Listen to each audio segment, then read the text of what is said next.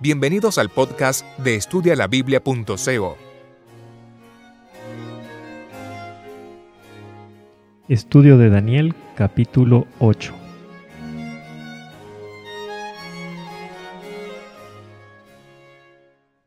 El tema principal del capítulo octavo es la tercera línea profética, la restauración del santuario, primera parte.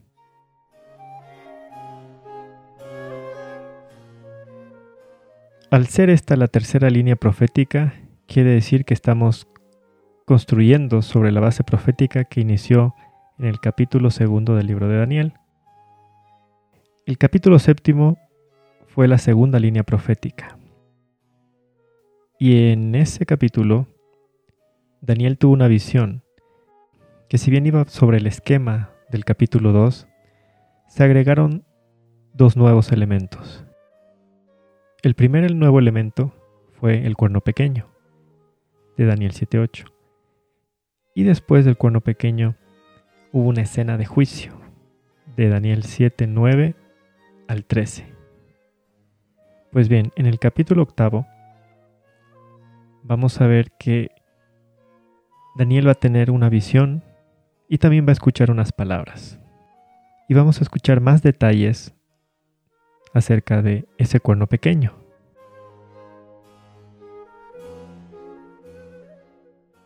A modo de introducción de este capítulo, vamos a leer en el libro Profetas y Reyes en la página 392 el párrafo 5. A cada nación que subió al escenario de acción se le permitió ocupar su lugar en la tierra para ver si iba a cumplir los propósitos del vigilante santo. La profecía describió el nacimiento y el progreso de los grandes imperios mundiales, Babilonia, Medopersia, Grecia y Roma. Con cada uno de ellos, como con las naciones de menos potencia, la historia se repitió. Cada uno tuvo su plazo de prueba, cada uno fracasó, su gloria se desvaneció y desapareció su poder. En el mismo libro, en la página 393, el párrafo 3, leemos lo siguiente. La historia de las naciones nos habla a nosotros hoy. Dios asignó a cada nación e individuo un lugar en su gran plan. Hoy los hombres y las naciones son probadas por la plomada, que está en la mano de aquel que no comete error. Por su propia elección, cada uno elige su destino, y Dios lo rige todo para cumplir sus propósitos. Al unir un eslabón con otro en la cadena de los acontecimientos, desde la eternidad pasada a la eternidad futura, las profecías que el gran Yo Soy dio en su palabra nos dicen dónde estamos hoy en la procesión de los siglos y lo que puede esperarse en el tiempo futuro. Todo lo que la profecía predijo como habiendo de acontecer hasta el momento actual se lee cumplido en las páginas de la historia y podemos tener la seguridad de que todo lo que falta por cumplir se realizará en su orden. Hoy en día, las señales de los tiempos declaran y nos muestran que estamos en el umbral de acontecimientos grandes y solemnes. En nuestro mundo actual todo está en agitación. Ante nuestros propios ojos se están cumpliendo las profecías por las cuales nuestro Salvador anunció los acontecimientos que habían de preceder su venida, tales como oiréis rumores de guerra, se levantará nación contra nación, reino contra reino, habrá pestilencias, hambres y terremotos por los lugares como está escrito en Mateo 24, de los versículos 6 al 7. En el libro Profetas y Reyes, en la página 394, el párrafo 2, leemos. El momento actual es de interés abrumador para todos los que viven, los gobernantes y los estadistas, los hombres que ocupan puestos de confianza y autoridad los hombres y mujeres pensadores de todas las clases tienen la atención fija en los acontecimientos que se producen en derredor nuestro. Observan las relaciones que existen entre las naciones, observan la intensidad que se apodera de todo elemento terrenal y reconocen que algo grande y decisivo está por acontecer, que el mundo se encuentra en víspera de una crisis estupenda. La Biblia, y tan solo la Biblia, presenta una visión correcta de estas cosas. En ella se revelan las grandes escenas finales de la historia de nuestro mundo, acontecimientos que ya se anuncian y cuya aproximación hace temblar la tierra y desfallecer de temor los corazones de los hombres. Entonces, estamos leyendo y estamos estudiando en el libro de Daniel que tanto hombres como naciones tienen su tiempo de gracia. En el mismo libro, en la página 367, el párrafo 1, leemos que centenares de años antes que ciertas naciones subiesen al escenario, el Omnisciente miró a través de los siglos y predijo el nacimiento y la caída de los reinos universales. Dios declaró a Nabucodonosor que el reino de Babilonia caería y que se levantaría un segundo reino, el cual tendría también su periodo de prueba. Al no ensalzar al Dios verdadero, su gloria iba a marchitarse y un tercer reino ocuparía su lugar. Este también pasaría, y un cuarto reino, fuerte como el hierro, iba a subyugar las naciones del mundo. Si los gobernantes de Babilonia, el más rico de todos los reinos terrenales, hubiesen cultivado siempre el temor de Jehová, se les habría dado una sabiduría y un poder que los habrían unido a él y mantenido fuertes. Pero solo hicieron de Dios su refugio cuando estaban perplejos y acosados. En tales ocasiones, al no hallar ayuda en sus grandes hombres, la buscaban en hombres como Daniel, hombres acerca de quienes sabían que honraban al Dios viviente y eran honrados por él. A los tales pedían que se les revelasen los misterios de la providencia, porque aunque los gobernantes de la orgullosa Babilonia eran hombres de más alto intelecto, se habían separado tanto de Dios por la transgresión que no podían comprender las revelaciones ni las advertencias que se les daba acerca del futuro. En la historia de las naciones, el que estudia la palabra de Dios puede contemplar el cumplimiento literal de la profecía divina. Babilonia, al fin quebrantada, desapareció, porque en tiempos de prosperidad sus gobernantes se habían considerado independientes de Dios y habían atribuido la gloria de su reino a las hazañas humanas. El reino medo-persa fue objeto de la ira del cielo porque en él se pisoteaba la ley de Dios el temor de Jehová no tenía cabida en los corazones de la vasta mayoría del pueblo. Prevalecían la impiedad, la blasfemia y la corrupción. Los reinos que siguieron fueron aún más viles y corruptos, y se fueron hundiendo cada vez más en su falta de valor, moral. Lo que hemos venido estudiando también en el libro de Daniel es que a Dios le interesa el tiempo. Para todo tiene un tiempo. Después del año 1840, Charles Darwin echó por tierra los tiempos. Y a los hombres ya no le interesan más los tiempos, porque el tiempo se convirtió en cifras de billones de millones de años. Sin embargo, la Biblia nos muestra que a Dios sí le interesa el tiempo y que cada nación y cada ser humano tiene un tiempo determinado de prueba. Vamos a iniciar con el estudio versículo por versículo del capítulo octavo. Y vamos a, a ver que Daniel va a tener una visión.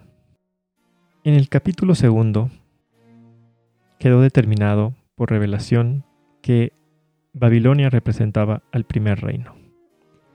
Luego en Daniel capítulo 5 Específicamente en Daniel 5:28 identificamos al reino inferior de plata o al oso de Daniel 7:5 como el reino de Medo-Persia. Vamos a ver que ahora en Daniel capítulo 8 vamos a identificar al tercer reino de bronce. Luego de la primera visión que Daniel tuvo en el capítulo séptimo, Daniel volvió a tener otra visión mientras se encontraba en Susa, la capital del reino, en la provincia de Elam, junto al río Ulaí o Éufrates. Esta visión ocurrió durante el ser año del rey babilónico Belsasar, nieto de Nabucodonosor. Posteriormente en el capítulo décimo vamos a ver que Daniel tiene otra visión mientras se encuentra a orillas del río Idekel o Tigris. El río Ulay y el río Idekel se juntan y forman un solo río que es el Shat al-Arab, el cual desemboca en lo que ahora se conoce como el Golfo Pérsico. Vamos a la visión. En la visión, dice Daniel, alcé mis ojos y miré, y aquí que había delante del río un carnero, el cual tenía dos cuernos, pero aunque eran altos, uno de ellos más alto que el otro, el más alto se erigió después. El carnero es un animal doméstico, a comparación con las bestias salvajes del capítulo séptimo, como el león, el oso, el leopardo. Pero aún más importante, el carnero era sacrificado en el atrio del santuario terrenal, como leemos en Levítico 6, versículo 6. Este carnero leemos que es descrito teniendo un cuerno más alto que el otro. Esta descripción equivale a la descripción de la segunda bestia que tenía un hombro más alto que el otro, en Daniel 7.5. Dependiendo de la traducción bíblica, en Daniel 7.5 ah, puede decir también se alzaba de un costado más que del otro. En algunas traducciones dice simplemente se levantó a su lado, lo cual no es una traducción correcta. Por lo tanto, Daniel 8.3, un cuerno más alto que el otro, equivale a Daniel 7.5, un hombro más alto que el otro. Es decir, el carnero simboliza al oso, a la segunda bestia del capítulo séptimo, al reino inferior del capítulo segundo en Daniel 2.39.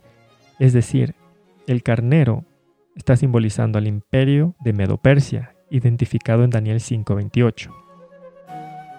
Como podemos ver, en la visión del capítulo octavo, Daniel ya no ve a la primera bestia que representaba Babilonia, sino que se salta directamente al segundo imperio del esquema cronológico, lo cual tiene lógica ya que, como hemos estudiado en Daniel capítulo cuarto, Belsasar iba a ser fue el último rey de Babilonia, como estudiamos en Daniel capítulo quinto.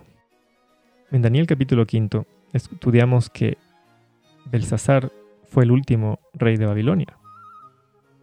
Entonces, por eso no tenía sentido que la visión en este capítulo volviese a iniciar con Babilonia cuando ya era el tiempo de los medos y persas. ¿Qué más leemos sobre este carnero? Vi que el carnero golpeaba con sus cuernos al oeste, al norte y al sur, y que ninguna bestia podía prevalecer delante de él, ni había quien escapase de su poder. Él hacía conforme a su voluntad. Esta frase de hacer conforme a su voluntad se refiere a la entrada de un nuevo poder o un nuevo imperio mundial. Y esto lo vamos a ver muy repetido, especialmente en el capítulo 11. Entonces recordemos, esta frase, hacer conforme a su voluntad, para recordar que siempre está relacionado con la entrada de un nuevo imperio o poder mundial. En los versículos 5 al 8 tenemos al macho cabrío. Mientras yo estaba considerando esto, he aquí que un macho cabrío venía de la parte del oeste, sobre la superficie de toda la tierra, pero sin tocar la tierra. Aquel macho cabrío tenía un cuerno muy visible entre sus ojos. El macho cabrío es también un animal doméstico como el carnero, a diferencia de las bestias salvajes del capítulo séptimo. Y es más, el macho cabrío también era un animal que se sacrificaba en el atrio del santuario terrenal. El macho cabrío se sacrificaba durante el servicio diario como ofrenda para el pecado del príncipe, como leemos en Levítico 4 del 22 al 24 pero también era sacrificado en el servicio anual o día de expiación o juicio simbólico por el pecado del pueblo, como leemos en Levítico 16 de los 8 al 10. En esa ocasión, en el juicio simbólico, habían dos machos cabríos, uno para Jehová y otro para Azazel, es decir, Satanás. Había un macho cabrío que representaba a Satanás Es por estas pistas del carnero y del macho cabrío que tenemos que entender que este capítulo trata sobre la restauración del santuario. La descripción del macho cabrío que dice que venía sin tocar tierra nos da a entender que viene a toda velocidad, casi volando. Esta descripción concuerda con la descripción de la tercera bestia del capítulo séptimo en el versículo 6, donde se describe al leopardo que tenía en su espalda cuatro alas de ave. Ahora, el leopardo es uno de los animales más veloces de la Tierra. Si le aumentas cuatro alas, es aún más veloz. Es decir, en la descripción del leopardo y del macho cabrío se destaca la velocidad en la descripción. El macho cabrío venía del lado occidente a toda velocidad y tenía un cuerno notable entre sus ojos. ¿Qué más leemos? Dice que fue hasta el carnero que tenía los dos cuernos, al cual yo había visto que estaba de pie delante del río, y corrió contra él con la ira de su fuerza. Vi que llegó al carnero y se enfureció contra él, lo golpeó y quebró sus dos cuernos, pues el carnero no tenía fuerzas para quedar en pie delante de él, por lo tanto lo derribó a tierra y lo pisoteó. No hubo quien librase al carnero de su poder. Entonces el macho cabrío se engrandeció de sobremanera, y estando en su mayor poderío, aquel gran cuerno fue quebrado, y en su lugar crecieron otros cuatro cuernos muy visibles hacia los cuatro vientos del cielo. Entonces, Daniel 7:6, el leopardo con cuatro alas, equivale a Daniel 5.8, al macho cabrío que venía a toda velocidad casi volando. Daniel 7.6, el leopardo con cuatro alas y cuatro cabezas, equivale a Daniel 8.8, al macho cabrío con cuatro cuernos.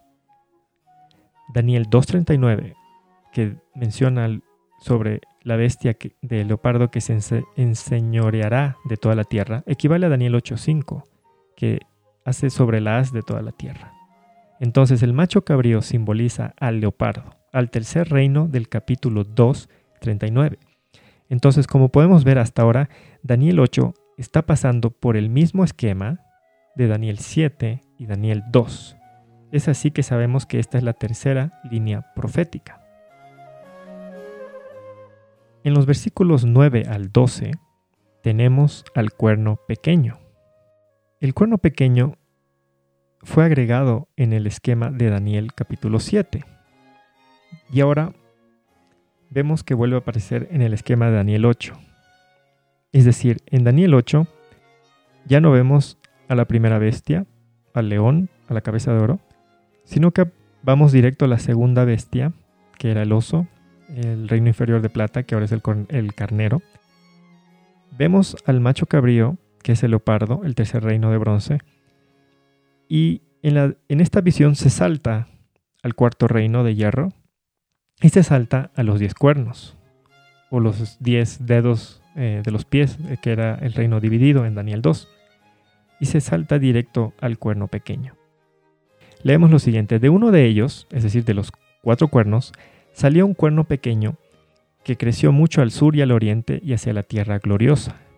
Y dice, por él fue quitado el continuo sacrificio se engrandeció contra el jefe del ejército y el lugar de su santuario fue echado por tierra. Tomemos en cuenta esto, porque la Babilonia terrenal, la, Babilonia de Nabucodonosor, llevó cautivo al rey de Judá, al pueblo, y echó por tierra el santuario terrenal que estaba en Jerusalén. Estamos viendo una visión que tiene que ver ya no con bestias salvajes, sino con animales que se sacrificaban en el atrio del santuario. Un capítulo que tiene que ver sobre la restauración del santuario. Y al hablar del cuerno pequeño, estamos leyendo que las acciones que él va a hacer, una de ellas es echar por tierra el continuo sacrificio, el servicio diario, engrandecerse contra el jefe del, ejército y echar por tierra el santuario. Ahora, las características del cuerno pequeño continúan en los versículos 23 al 25. Leemos que es, lo describe como un rey altivo de rostro, entendido de enigmas. Su poder se incrementará, pero no por su propio poder. Causará gran ruina y prosperará. Actuará arbitrariamente y destruirá a los fuertes y al pueblo de los santos. Con su sagacidad hará prosperar el engaño y será quebrantado, aunque no con mano humana. Con todo esto, si juntamos la descripción del cuerno pequeño de Daniel 7 y Daniel 8, podemos recopilar las características del cuerno pequeño para poder identificarlo. Y vamos a ver que se trata del mismo cuerno pequeño, porque comparten características. ¿Cuáles características son compartidas?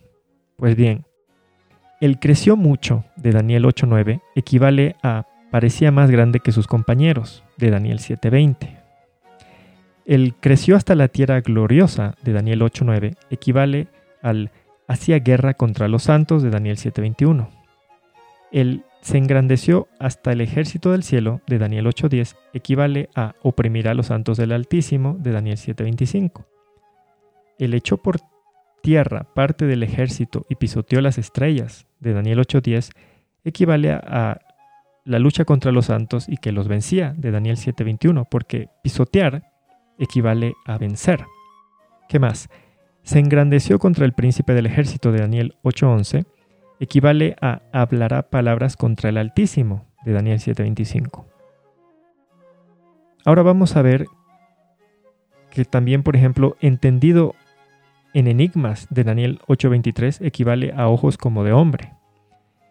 El hecho por tierra la verdad de Daniel 8:12 equivale a cambiar los tiempos y la ley de Daniel 7:25. El que dice, con su sagacidad hará prosperar en sus manos el engaño, de Daniel 8:25, equivale a boca que habla arrogancias, de Daniel 7:8. Y después el será quebrantado, aunque no por mano humana, de Daniel 8:25, equivale a le será quitado su dominio para ser exterminado y destruido por completo, de Daniel 7:26. Ahora, a estas características compartidas entre el capítulo 8 y el séptimo, se agregan nuevas características. ¿Cuáles son esas nuevas características? La primera es que el cuerno pequeño quita el continuo sacrificio, Daniel 8.11, y echó por tierra el lugar de su santuario, de Daniel 8.11. Entonces son dos características nuevas. Quita el continuo sacrificio y echa por tierra el santuario. Y son dos características que tienen que ver con el santuario, porque el continuo sacrificio es el servicio diario, lo que el sacerdote terrenal hacía diariamente en el lugar santo del santuario terrenal. Y estamos viendo que se trata de un capítulo que tiene que ver con la restauración del santuario. ¿Qué más tenemos que destacar? La tierra gloriosa de la, de la visión en el tiempo de Daniel se refiere a un territorio geográfico y literal, es la nación de Jerusalén. Pero lo que tenemos que analizar es de que la visión tiene un orden cronológico, porque estamos viendo la subida y la caída de imperios en orden cronológico. Entonces lo que vamos a estudiar es que en el tiempo en que tiene que aparecer el cuerno pequeño, ¿qué tierra gloriosa estamos hablando? Y vamos a ver que estamos hablando del pueblo de Dios según el espíritu y no con la carne. El cuerno pequeño tiene que hacer guerra contra los santos, contra el pueblo de Dios. Entonces tenemos que entender y tener claro cuál pueblo de Dios. El literal, según la carne, según la sangre, o el espiritual. Ese ejército del cielo se refiere al pueblo de Dios, a los que sirven a Dios, equivale a los santos del Altísimo. El pisoteo estrellas, pisotear hemos dicho equivale a vencer y las estrellas representan a los creyentes. En el libro Profetas y Reyes, en la página 140, en el primer párrafo, leemos que más de una estrella que hemos admirado por su brillo se apagará entonces en las tinieblas. Los que hayan asumido los atavíos del santuario, pero no estén revestidos de la justicia de Cristo, se verán en la vergüenza de su propia desnudez la estrella es una representación de los creyentes. Y este cuerno pequeño leemos que pisotea a las estrellas. El príncipe de los ejércitos es Cristo. Pues en Josué capítulo 5 de los versículos 3 al 15 leemos, soy el príncipe Jehová de los ejércitos. Y el profeta Isaías predijo que Cristo iba a ser el príncipe de paz en Isaías 9:6. Hablar palabras contra el Altísimo es el equivalente a engrandecerse contra el príncipe, con Jehová de los ejércitos, como leemos también en Malaquías 3:17.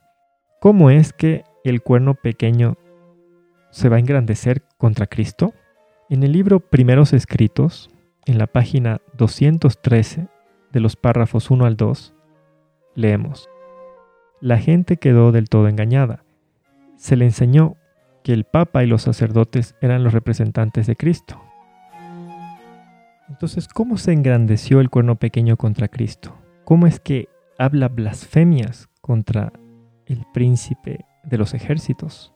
En la Biblia encontramos algunas definiciones de blasfemia. Por ejemplo, en Marcos capítulo 2, luego de que nuestro Señor Jesús perdona los pecados del paralítico, ¿qué le dijeron los fariseos y los sacerdotes?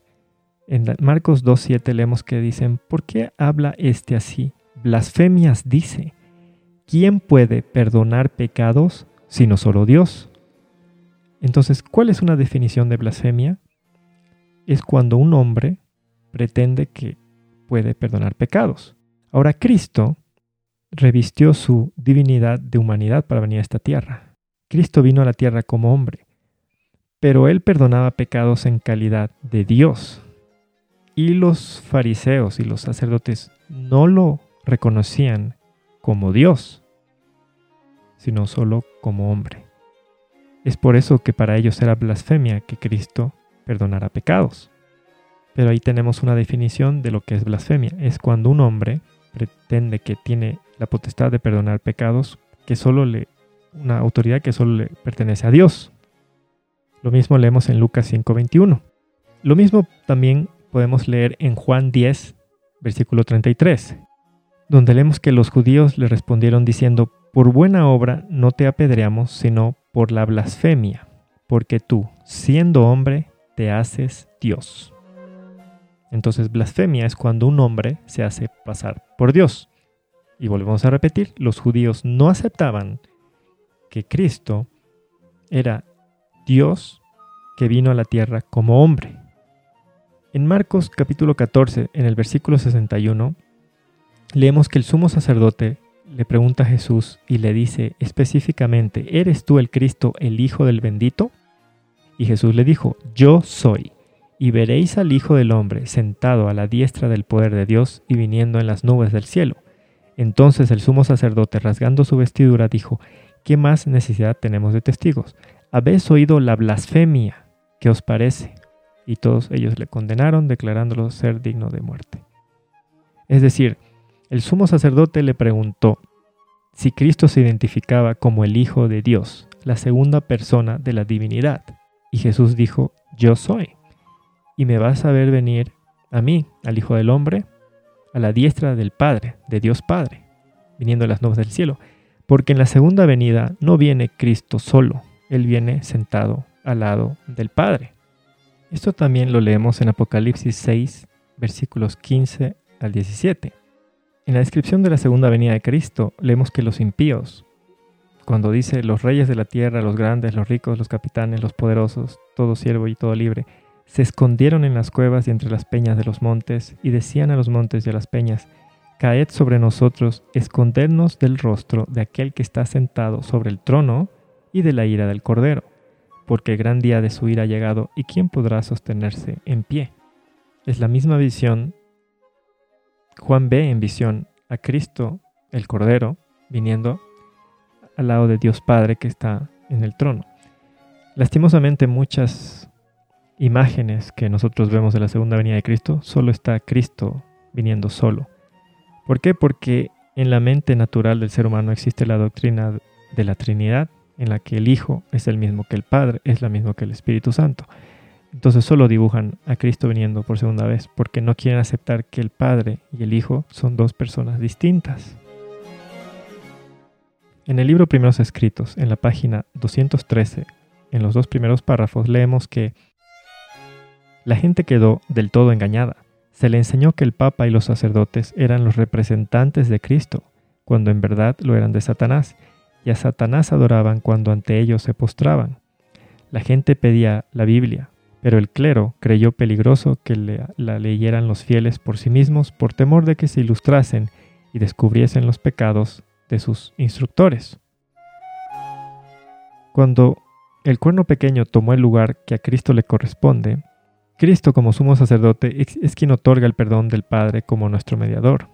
Cuando un hombre aquí en la tierra dice, yo te absuelvo de pecado, está tomando el lugar que a Cristo le corresponde. Y Daniel predijo que esto sucedería.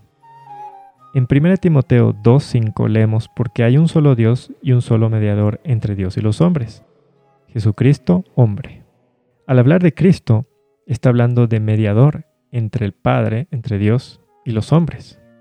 Entonces, si la expresión porque hay un solo Dios significaría que hay una sola persona, un solo ser. Entonces no tendría sentido de que ese mismo ser es mediador y juez, que entre él mismo es cumple dos roles, es decir, se presenta a Cristo como mediador entre el Padre y los hombres. Y ya en Daniel capítulo 7 hemos leído de que cuando se inicia la escena de juicio, está el anciano de días y luego viene el Hijo del Hombre, se presenta delante de él. Y dice, el juez se sentó y los libros fueron abiertos. El que está sentado en el trono es uno, que hace de juez. El otro que viene, el Hijo del Hombre, es el mediador, es uno diferente. En Hechos 5:31 leemos acerca de Cristo, a éste lo ha enaltecido Dios con su diestra como príncipe y salvador, para dar a Israel arrepentimiento y perdón de pecados. En Hechos 10:43 leemos, todos los profetas dan testimonio de él y de que todo aquel que cree en él recibirá perdón de pecados por su nombre. Romanos 3:25. Como demostración de su justicia, Dios le ha puesto a él como expiación por la fe en su sangre, a causa del perdón de los pecados pasados en la paciencia de Dios. Colosenses 1:14 leemos en quien tenemos redención, el perdón de los pecados. En cuanto a las acciones del cuerno pequeño de quitó el continuo, vamos a estudiar más adelante cómo eso tiene que ver con el servicio diario. Echó por tierra el lugar de su santuario, vamos a estudiar más adelante que se refiere al santuario celestial y no al santuario terrenal, pues hay que respetar el orden cronológico del esquema de Daniel. El echó por tierra la verdad equivale a cambiar los tiempos y la ley. Echar por tierra la verdad es echar por tierra la ley moral, el decálogo, los diez mandamientos. Pues está escrito en el salmo más largo de la Biblia, que habla de la ley moral, en el Salmo 119, en el versículo 142, ¿qué es la verdad? Tu justicia es justicia eterna y tu ley es la verdad. Entonces cuando en Daniel 8 leemos, echó, por tierra la verdad, ¿qué echó por tierra? La ley, los diez mandamientos. El cuerno pequeño hecho por tierra la ley de Dios equivale a cambiar los tiempos y la ley. La descripción que dice entendido en enigmas equivale a los ojos como de hombre. La sagacidad del engaño equivale a la boca que habla blasfemias. El que dice sin mano quebrantado equivale a le quitarán su dominio. Entonces, hasta el versículo 12 hemos visto, hemos hablado acerca de la, de la visión. Pero ahora vamos al versículo 13. A partir de aquí viene la palabra. Termina la visión y empieza la palabra. Pues Daniel dice que él empezó a oír. Ya no a ver, sino a oír. Porque dice, entonces oí a un santo que hablaba. Y otro de los santos preguntó al que hablaba, ¿hasta cuándo durará la visión del continuo sacrificio y la prevaricación asoladora entregando el santuario y el ejército para ser pisoteados. Se trata de un ángel conversando con otro ángel y Daniel está escuchando la conversación. En la conversación un ángel hace la pregunta al otro ángel, ¿hasta cuándo? ¿Hasta cuándo implica tiempo? Vamos al versículo 14. La respuesta del ángel es hasta 2300 tardes y mañanas, luego el santuario será purificado. Hagamos una breve pausa. Después de la visión del capítulo séptimo, específicamente en el versículo 16 en adelante, leímos que Daniel, luego de la visión, él hace pregunta a los ángeles que se encuentran allí. Pues él dice, me acerqué a uno de los que estaban de pie y le pregunté. En el versículo 19 leemos que entonces quise saber la verdad acerca de la cuarta bestia. En el siguiente versículo dice, también quise saber. Entonces, gracias a que Daniel hizo preguntas en el capítulo séptimo a los ángeles, ellos dieron la interpretación de la visión del capítulo séptimo. Dios, que todo lo conoce y todo lo sabe, sabía que en esta ocasión Daniel no iba a hacer preguntas respecto a la visión del capítulo octavo. Por eso Dios hizo que Daniel escuche una pregunta que abarca tiempo y respuesta, revelación. Daniel no hizo ninguna pregunta en esta visión porque al escuchar echó por tierra el continuo, echó por tierra el santuario, Daniel se quedó asustado, porque él qué está pensando? Él está pensando que el santuario terrenal en Jerusalén ya estaba echado por tierra. ¿Por quién? Por la Babilonia terrenal. Y de acuerdo a la profecía de Jeremías 29, versículo 10, solo faltaban un par de añitos para que se cumplan los 70 años tras los cuales el santuario terrenal debía ser reconstruido. Recordemos que en el año 606 a.C., los israelitas fueron llevados en cautiverio a Babilonia y se echó por tierra la ciudad, Jerusalén y el santuario terrenal. Estamos en el año 538 a.C., es decir, ya han pasado 68 años de cautiverio. Estamos en el tiempo en que Darío el Medo va a terminar con el dominio de Babilonia y solo faltan dos años para el fin de los 70 años. ¿Y qué es lo que está escuchando Daniel? Está escuchando una visión profética en que dice que va a aparecer un imperio que nuevamente va a echar por tierra el santuario, nuevamente va a echar por tierra el servicio diario. Entonces, pongámonos en sus zapatos.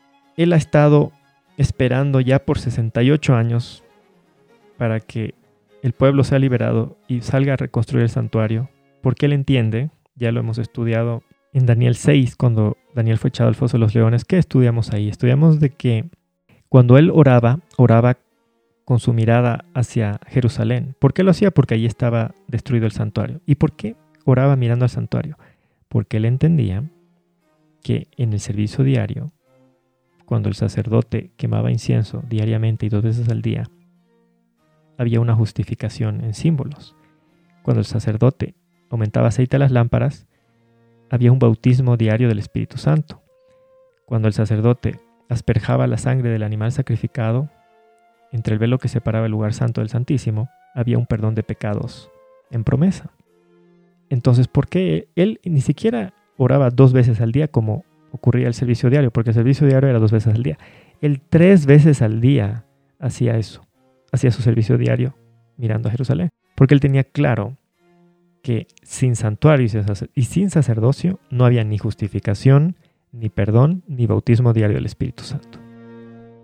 Entonces para Daniel era clave la restauración del santuario. Él sabía que sin santuario, sin sacerdocio, el pueblo de Dios no puede tener ni justificación, ni perdón, ni, ni, ni al Espíritu Santo como habitante, como agente regenerador. Es decir, no hay frutos del Espíritu, solo puede haber frutos de la carne. Entonces, Daniel está esperando esos dos años para poder restaurar el santuario, el sacerdocio, y que nuevamente el pueblo pueda estar justificado en promesa, eh, perdonado en promesa, pero reciba el Espíritu Santo en realidad, porque si fuera en promesa, entonces no podrían tener los hombres frutos del Espíritu y solo habría obras de la carne. Pero el que escucha, nuevamente, el santuario va a estar echado por tierra 2300 tardes y mañanas, y él entiende que en la profecía un tiempo equivale a un año, entonces él está haciendo los cálculos y dice, otra vez, por 2300 años, va a estar echado por tierra el santuario. Entonces Daniel ya no quiere, no quiere preguntar, no quiere, él ya, según él ya entiende lo que le está diciendo Dios y él ya no quiere hacer preguntas. Pero ¿qué quería Dios? Dios quería que Daniel aprendiera que ese santuario terrenal era sombra y figura del verdadero santuario celestial creado por Dios y no por los hombres, como leemos en Éxodo 25 de los versículos 8 al 9 y el versículo 40. O en Hebreos, capítulo 8 de los versículos 1 al 6. Dios quería que Daniel y todos los que estudian el libro de Daniel comprendan que así como Babilonia terrenal echó por tierra el servicio diario terrenal, el servicio anual o día de expiación terrenal, el sacerdocio terrenal, el santuario terrenal, la Babilonia espiritual, el cuerno pequeño, iba a echar por tierra el servicio diario celestial, el juicio investigador, el ministerio sacerdotal celestial de Cristo y el santuario celestial. Ahora tenemos que hablar acerca de la expresión 2300 tardes y mañanas, porque hay personas que enseñan que 2300 tardes y mañanas significan 1150 sacrificios matutinos y 1150 servicios vespertinos del servicio diario terrenal del ritual simbólico. Pero 2300 tardes y mañanas no significa 1150 servicios matutinos y vespertinos, pues tarde y mañana, de acuerdo a la Biblia, es un día bíblico. Podemos ir a Génesis capítulo 1 y leer, fue la tarde y la mañana un día.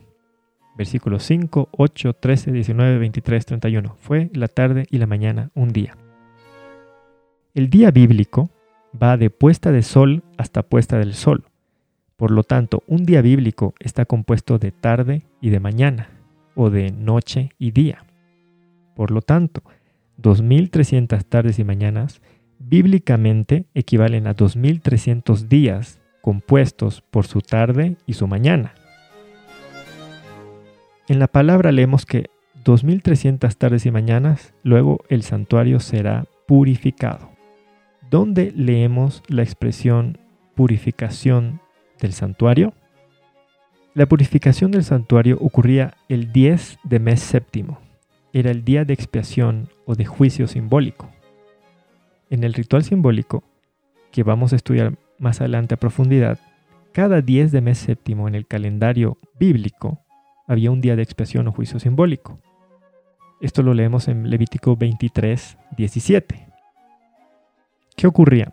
Diariamente había un servicio diario, en el cual los israelitas debían de transferir sus pecados simbólicamente al cordero u animal que se había de sacrificar en el atrio.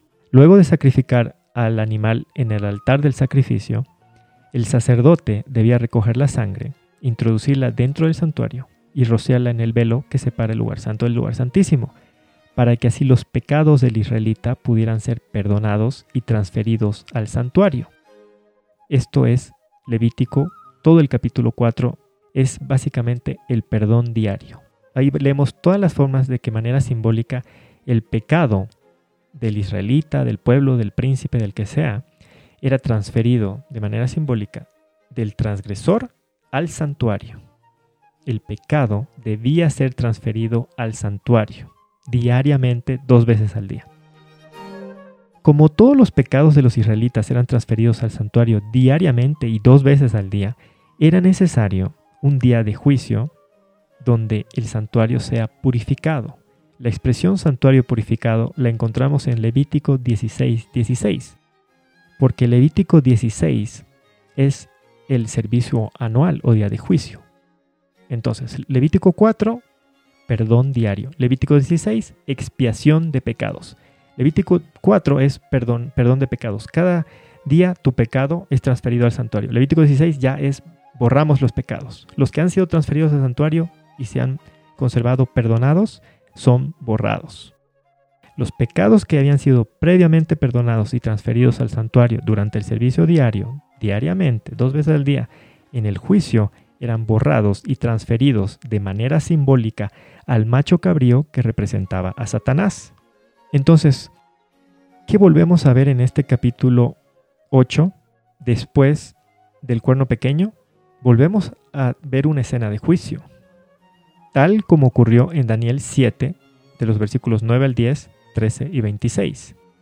Entonces, en Daniel 8, en la línea profética de Daniel 8, volvemos a reiterar, tenemos al carnero, que es el oso o el reino inferior de plata del capítulo 2, es Medo-Persia, ya identificado en Daniel capítulo 5. Tenemos al macho cabrío, que es el leopardo, el tercer reino de bronce.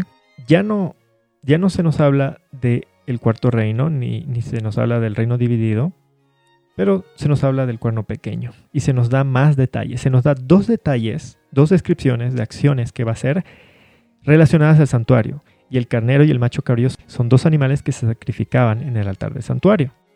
Después de esta descripción tenemos a los ángeles que hablan de una escena de juicio, hablan de la purificación del santuario. Exactamente lo mismo que vimos en Daniel 7, porque después del cuerno pequeño es cuando fueron puestos tronos, se sentó el anciano de días, el tribunal se sentó, los libros fueron abiertos. Y luego viene uno como hijo de hombre a esta escena de juicio. Estamos pasando sobre el, mismo esquema de Daniel 2, Daniel 7, pero se nos están agregando nuevos elementos, porque en Daniel 8 tenemos un número que nos puede ayudar a calcular de manera matemática cuando se inicia este juicio. Entonces, el tema central del capítulo octavo, como hemos dicho, tiene que ver con el santuario.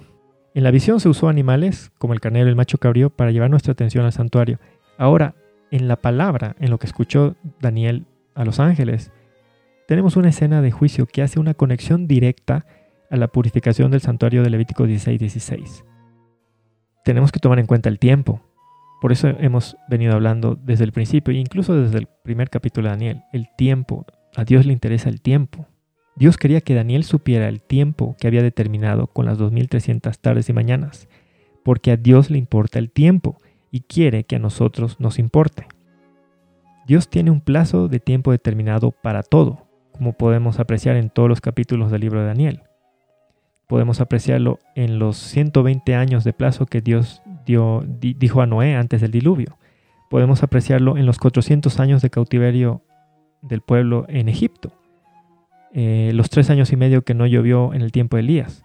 Los 70 años de cautiverio en Babilonia. Es decir, Dios siempre pone un tiempo determinado. Él no deja que las cosas pasen así por un tiempo indefinido. Él tiene un tiempo determinado para todo. A Dios le interesa bastante el tiempo. Ese es uno de los puntos principales del libro de Daniel. Y continuamos con el versículo 15. El ángel Gabriel va a explicar la visión a Daniel. Daniel está tratando de entender lo que ha visto y ha oído. Y delante de él se pone uno con apariencia de hombre.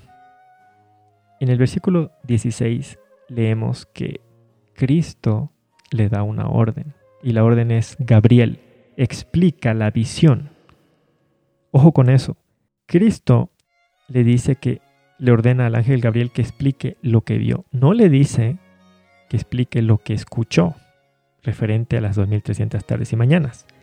le ordena que explique solamente la visión referente al carnero y al macho cabrío y al cuerno pequeño. Entonces, ¿qué, ¿qué, dice el ángel Gabriel? En los versículos 17 al 19. La visión es para el tiempo del fin. Entonces, ¿qué sucede? Daniel cae al suelo sobre su rostro como desmayado. Gabriel lo hace parar y le dice que le va a explicar la visión porque el final será en el tiempo señalado. La explicación del carnero y del macho cabrío la tenemos en los versículos 20 al 22. ¿Y qué dice el ángel Gabriel? Nos dice que el carnero son los reyes de Media y Persia. Entonces, el cuerno más pequeño es el rey de Media y el cuerno más grande es el rey de Persia. Es decir, nos está reiterando lo que ya habíamos entendido en Daniel capítulo 5 que el reino inferior de plata, el oso y ahora el carnero, eh, representa al, imperio medo-persa.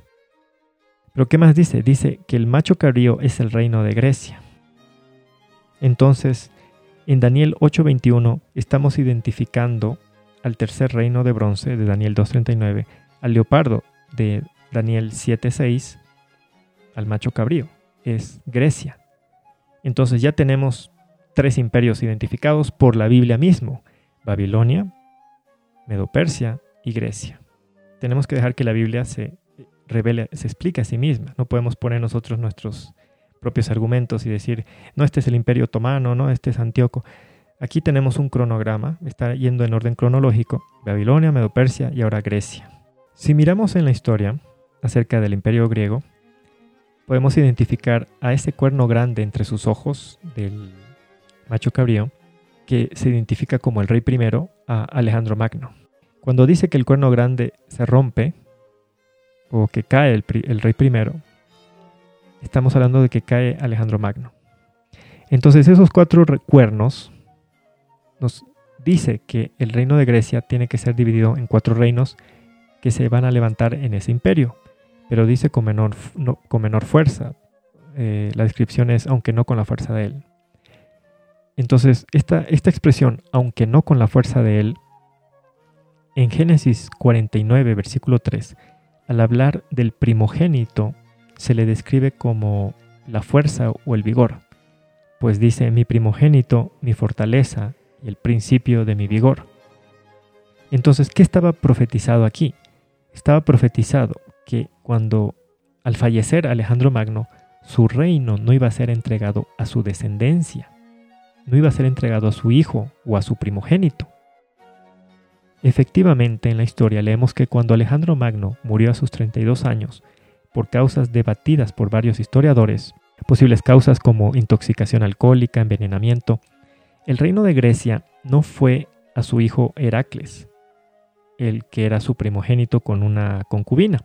Tampoco fue a su hijo Alejandro IV, que era su hijo legítimo, pero que nació cronológicamente después de la muerte de Alejandro Magno. ¿Por qué no el reino no lo heredó ninguno de sus descendientes, de sus primogénitos? Porque todos sus familiares fueron mandados a asesinar por el general Casandro. Y entonces el imperio de Grecia fue dividido en cuatro reinos por los cuatro generales de Alejandro, tal como estaba predicho en la profecía.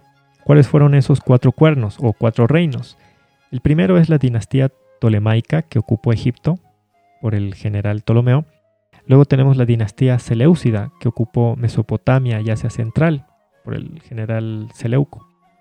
El tercero es la dinastía antigónica que ocupó Macedonia y lo hizo arrebatando eh, el reino al general Casandro. Y luego está la dinastía Atálida que ocupó Tracia y Asia Menor eh, por el general Lisímaco. Luego, en los versículos 23 al 25, lo que tenemos es la explicación del cuerno pequeño. Y la explicación del ángel Gabriel es, se levantará un rey altivo de rostro entendido en enigmas. Tanto en el capítulo segundo como en el séptimo y en este octavo, cuando se describe a la estatua, a los metales, a las bestias, a los animales, a los cuernos, al cuerno pequeño, hay un intercambio de descripción entre reyes y reinos. Y ya hemos explicado que la razón por la que se dice rey es porque rey es la cabeza visible del reino. Pero tenemos que dejar claro de que tanto los metales como las bestias, los animales, representan reinos. Porque hay gente que a la fuerza quiere hacer que representen rey, entonces se ponen a divagar entre, entre reyes y papas, pero al final estamos hablando de reinos. Esto ya lo hemos terminado desde el capítulo 2. Se trata de reinos. ¿Por qué es importante? Porque cuando muere un rey, el reino permanece y aparece otro, pero el rey es la cabeza visible en su momento de ese reino. Cuando en un principio se le dijo a, Nabucodonosor, tú eres la cabeza de oro, es porque él era en ese momento el rey de Babilonia. Pero ¿qué pasó? Luego que él fallece, ¿quién subió? ¿Quién se puso de cabeza del imperio de Babilonia? Belsasar. Pero seguía el reino de Babilonia. Hasta que vino eh, Darío y, lo mató.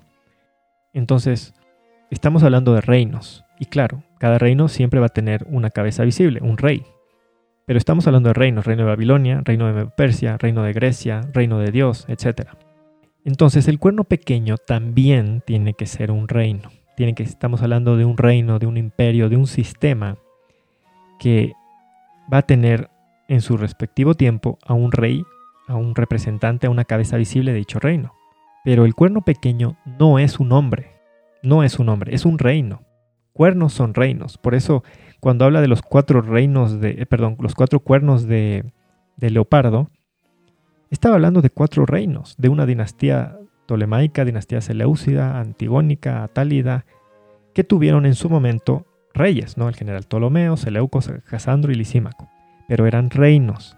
Asimismo, el cuerno pequeño no es un hombre solamente, claramente va a tener una cabeza visible, pero es un reino. Un hombre puede morir, pero el sistema puede continuar aún después de la muerte de esa cabeza visible. Cuando leemos en el libro El conflicto de los siglos, en la página 405 y en otras versiones en la 356, leemos, El apóstol Pablo advirtió a la iglesia que no debía esperar la venida de Cristo en tiempo de él, ese día, dijo, no puede venir sin que haya venido primero la apostasía, sin que haya sido revelado el hombre de pecado. Segunda de Tesalonicenses 2.3.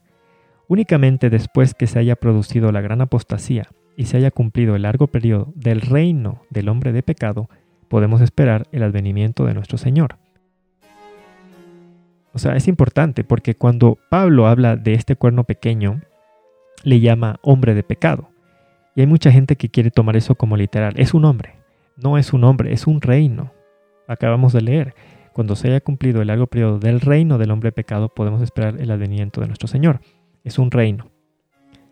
En Daniel 7 estudiamos que el cuerno pequeño surgió destruyendo a tres cuernos, es decir, a tres reinos, y sometiendo a los otros siete reinos o otros siete cuernos. Y leímos, mas no con fuerza propia. ¿Por qué? Porque este cuerno pequeño, si no tumba a otros cuernos, a otros reinos con fuerza propia, quiere decir que utiliza los ejércitos de otros reinos para conseguir sus objetivos. Entonces, ese es un detalle que tenemos que tomar en cuenta. Se trata de un imperio, de un poder, de un sistema que tumba a otros reinos no con su propio ejército, sino utilizando los ejércitos de otro imperio. Entonces ahora tenemos que hablar de la desesperación de Daniel, porque él se desmaya. Y volvemos a reiterar, Daniel se encuentra en, este momento, en este capítulo, en el año 538 a.C. Y él ha estado en Babilonia desde el año 606 a.C. Ha estado 68 años en cautiverio en Babilonia, esperando la profecía de Jeremías 29.10. Solo faltan dos años para restaurar el santuario terrenal que la Babilonia había echado por tierra. Entonces Daniel está tratando de hallar la relación entre Jeremías 29.10 y ese periodo tan largo de 2300 tardes y mañanas. Humanamente hablando, pudo pensar que quizás escuchó mal, ya que solo faltaban dos años para restaurar el santuario. Entonces, ¿qué hace Dios? Para que Daniel no piense que ha escuchado mal, el ángel Gabriel le dice en el versículo 26, la visión de las tardes y mañanas que se ha referido es verdadera. Y tú guarda la visión porque es para muchos días. Daniel sabía que un día profético equivale a un año. Entonces cuando dice el ángel Gabriel muchos días, está hablando muchos días proféticos, muchos años. En el versículo 27 que leemos, Daniel quedó quebrantado y enfermo por varios días. ¿Por qué? Porque él sabía que un día profético equivalía a un año y no entendía la relación entre Jeremías 29.10 y los 2300 días proféticos que recién ha escuchado. Daniel se desespera porque está pensando que ese santuario terrenal iba a ser nuevamente eh, echado por tierra por 2300 años. Entonces él dice, ¿para qué vamos a salir a restaurarlo si hoy, que ya no van a ser 70, van a ser 2300 años que va a estar echado por tierra? Es porque él desconoce el santuario celestial. Está perdiendo de vista que todo lo terrenal servía como un símbolo a lo verdadero, a lo celestial. Ahora, volvemos a reiterar, el ángel Gabriel explicó la visión, mas no explicó la palabra relacionada a las 2300 tardes y mañanas, pues esa fue la orden. La orden de, de Cristo fue, explica la visión. En el libro Conflicto de los siglos, en la página 372, en otras versiones, en la página 324, leemos, en el capítulo octavo de Daniel, no pudo encontrar guía para el punto de partida de los 2300 días. Aunque se le mandó que hiciera comprender la visión a Daniel, el ángel Gabriel solo le dio a este una explicación parcial. Cuando el profeta vio las terribles persecuciones que sobrevendrían a la iglesia, desfallecieron sus fuerzas físicas, no pudo soportar más y el ángel le dejó por algún tiempo. Daniel quedó sin fuerzas, estuvo enfermo algunos días. Estaba asombrado de la visión, dice, mas no hubo quien la explicase. ¿Por qué es esto importante? Porque Daniel capítulo 9 tiene que tratar sobre la explicación de la palabra, el dato relativo al tiempo, a las 2300 tardes y mañanas. Daniel 9 tiene que estar íntimamente relacionado al capítulo 8 para poder resolver lo que no fue explicado en este capítulo, porque en este capítulo nos hemos quedado a medias. Tenemos la explicación de la visión, ya tenemos la explicación de que el, macho cabrío es Grecia, pero tenemos una descripción del cuerno pequeño, pero lo que Daniel escuchó, la palabra, no tiene una explicación. Y necesitamos esa explicación. Entonces, esa explicación tiene que venir en Daniel capítulo 9. Entonces, si bien el capítulo 8 trata sobre la restauración del santuario, nos quedamos a medias. Es la primera parte. La segunda parte de la restauración del santuario debe continuar en el capítulo noveno. Vamos a leer en el conflicto de los siglos en la página 372 el párrafo 3, en otras versiones es la página 325. Y sin embargo Dios había mandado a su mensajero, haz que éste entienda la visión. Esa orden debía ser ejecutada. En obedecimiento a ella, el ángel poco tiempo después volvió hacia Daniel diciendo, ahora he salido para hacerte sabio de entendimiento. Entiende pues la palabra y alcanza inteligencia de la visión. Había un punto importante en la visión del capítulo octavo que no había sido explicado, a saber, el que se refería al tiempo, el periodo de los 2300 días. Por consiguiente, el ángel, reanudando su explicación, se espacía en la cuestión del tiempo. En el libro Profetas y Reyes, en la página 406, leemos, Mediante otra visión le fue dada luz adicional acerca de los acontecimientos futuros, y fue al final de esta visión cuando Daniel oyó un santo que hablaba y otro de los santos dijo a aquel que hablaba, ¿hasta cuándo durará la visión? Daniel 8:13. La respuesta que se dio, hasta 2300 días de tarde y mañana y el santuario será purificado, le llenó de perplejidad. Con fervor solicitó que se le permitiera conocer el significado de la visión. No podía comprender la relación que pudiera haber entre los 70 años de cautiverio predichos por Jeremías y los 2300 años que, según oyó en visión, el visitante celestial anunciaba como habiendo de transcurrir antes de la purificación del santuario. El ángel Gabriel le dio una interpretación parcial, pero cuando el profeta oyó las palabras, la visión es para muchos días, se desmayó. Anota al respecto, yo Daniel fui quebrantado, estuve enfermo algunos días, y cuando convalecí hice el negocio del rey, más estaba espantado acerca de la visión y no había quien la entendiese. Daniel 8, 26 al 27. Pues bien, el esquema que encontramos en el capítulo octavo, volvemos a recalcar, ya no encontramos al imperio de Babilonia, sino que empieza la visión por el segundo reino, luego el tercer reino, luego el cuerno pequeño y luego la purificación del santuario. Esa, ese es el esquema en la, visión del y la palabra del capítulo 8. Y hemos identificado a Grecia, al imperio griego, como el tercer reino. Todavía nos falta identificar al cuarto reino de hierro, de Daniel 2.40 o Daniel 7.7, a los diez cuernos o el reino dividido y al cuerno pequeño. En el libro Patriarcas y Profetas, en la página 490, el primer párrafo, en otras versiones, página 435, leemos, Los israelitas fueron inducidos al pecado precisamente cuando se hallaban en una condición de ocio y seguridad aparente. Se olvidaron de Dios, descuidaron la oración y fomentaron un espíritu de seguridad y confianza en sí mismos. El ocio y la complacencia propia dejaron la ciudadela del alma sin resguardo alguno y encontraron pensamientos viles y degradados, los traidores que moraban dentro de los muros fueron, fueron quienes destruyeron las fortalezas de los sanos principios y entregaron a Israel en manos de Satanás. Así precisamente es como Satanás procura aún la ruina del alma. La mente no desciende inmediatamente de la pureza y la santidad a la depravación, la corrupción y el delito.